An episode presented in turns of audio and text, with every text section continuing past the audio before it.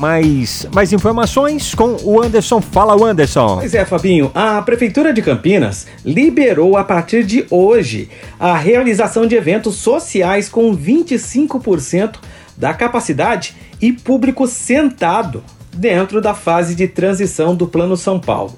De acordo com a administração, o distanciamento social ainda deve ser mantido e os locais só podem funcionar das 6 da manhã às 8 da noite. É, ainda segundo a prefeitura, os eventos não poderão oferecer pista de dança ou atividades coletivas que quebrem os protocolos sanitários previstos pelas autoridades de saúde contra a Covid-19. A autorização segue as mesmas regras dos encontros culturais e restaurantes. A sua revista diária. Revista Nativa.